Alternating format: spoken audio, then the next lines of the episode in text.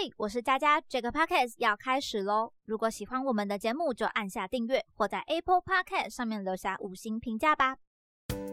本集追追踪 News 来到五月第二周，一起回首近一周的搜寻趋势与热门事件吧。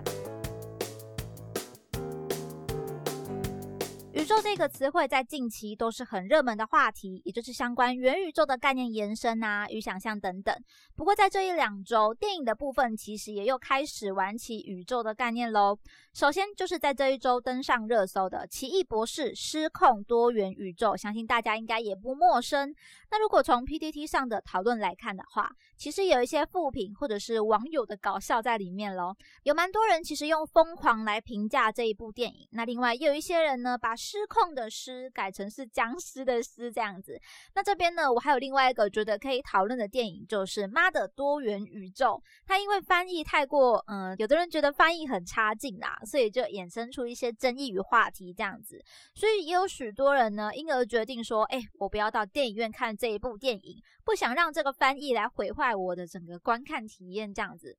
那我先分享我对这个事情的个人感受。那其实我前阵子去电影院看电影的时候呢，等待的时间可以看一些电影的一些行销花絮等等的。那我其实就有看到《妈的多元宇宙》这一块。那我就第一眼就是，诶，它好像是亚洲的电影。然后听到它的台词，又发现，诶，它讲的是英文台词，诶，然后内容呢，好像是有点平行时空啊、多元宇宙这样的概念。那第一眼其实是觉得还蛮新颖的，但其实也有一点冲击，因为我觉得好像很少看到这种亚洲人大玩西方风格的影片。当下是觉得有一点。有一点模仿这样子，但是这样似乎似乎是有一点不太好，因为毕竟电影它总是会有一些新的突破跟尝试嘛，所以我应该不要有这种刻板的印象在里面会更好一点，不要就一开始就觉得这样好像很雷这样子，所以大家不要学我哦。那其实还是有一些网友觉得呢，不要因为翻译而放弃了看这一部电影的机会。那么觉得，我觉得今天就是可以透过这两个电影，它可能在 PTT 上面最近都有蛮大的热议这样子，所以想来问一下大家，PTT 的评论呢会不会影响你的选择呢？如果回想自己会不会购买一个物品的时候，大家都知道要查看评价啊、照片的分享等等的。那电影它其实也是一样的概念，大家会去查一下有没有负评，或者是整体的推荐值指数表现是如何，所以就会影响到自己的一些观看的意愿跟选择这样子。那像在 PTT 上面的评论，我觉得应该算是蛮真实的，因为有蛮多的网友，他们其实都是非常的直接、很不客气的那一种的分享。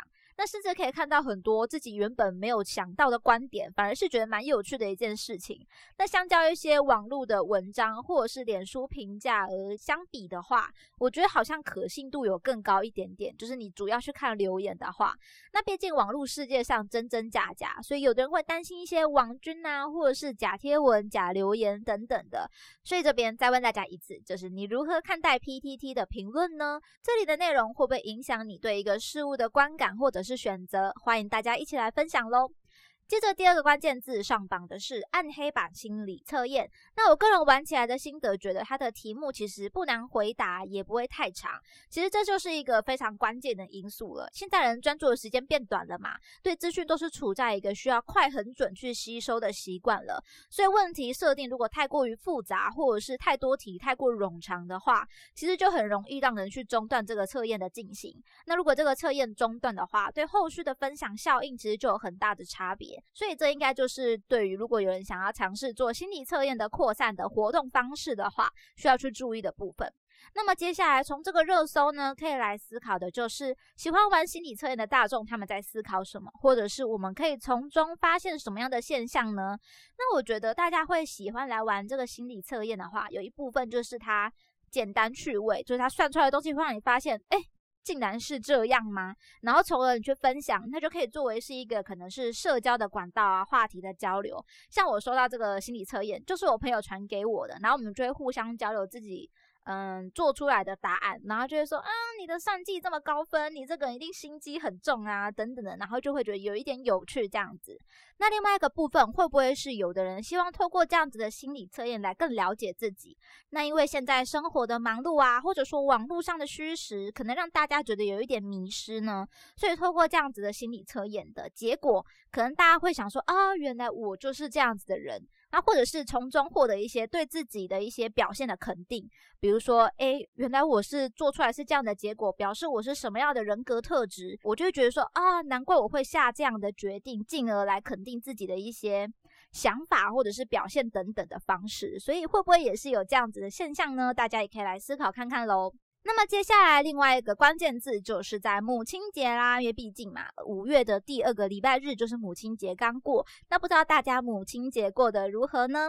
那其实我这一次就有看到有一些新闻讲到有一些。呃，好像是嘉义市吧，他们有透过科技展示的方式来展出一些国小学生他们所创作的母亲节卡片，就有点像虚拟展览的感觉。大家可以透过平板电脑来体验这一些作品。其实我觉得这样子线上展览的概念呢，当然从疫情之后就开始慢慢的出现了，那还是有一些优缺点的存在，像是你对于一些体验的这种观看啊，体验的一些真实感。可能相对就比较低，但如果从优点来看的话，当然就是一些避免人群啊跟方便的部分。那对活动方而言，就是它更容易去扩散它这一个整个展览的一个广度，因为它更容易被分享嘛，大家通过线上啊网络的方式就可以来观展，所以其实它也是现在的一个趋势了。毕竟线上的活动好像对于现在的社会大众而言，都开始尝试啊，或者是希望可以有一些更好的做法。如果大家有一些兴趣的话呢，其实不妨也可以去参加一下类似的活动，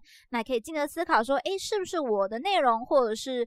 我个人适合什么样的管道来体验这一些展览呢？内容啊，或者是我可以如何来表现等等的，其实也都是可以思考的哦。那么接下来进入热搜的，算蛮晋级，就是我们台湾之星的部分喽。台湾之星呢，因为台电故障停电而导致大断网，所以失去网络的世界是很可怕的。整个网友的大负评就出现了，直接涌入了台湾之星的粉丝专业这样子。所以停电这件事情真的很严重，因为停电你除了生活上的不方便之外，连网络都断掉了。那现在的人如果没有网络，真的是。根本是要了自己的命这样子。那对这一个事件呢，应该台湾之星接下来是要有一些费率上的回馈来给用户，否则对于这样的状况呢，后续可能对整体的形象啊，或者是客户的信任感就会降低。如果关注台湾之星的话，也许就可以探讨一些他们在公关事件的处理上是怎么样来去应对的，像是一些及时的发文啊，或者是说明等等的态度，或者是他如何去处理顾客的怨言这样子。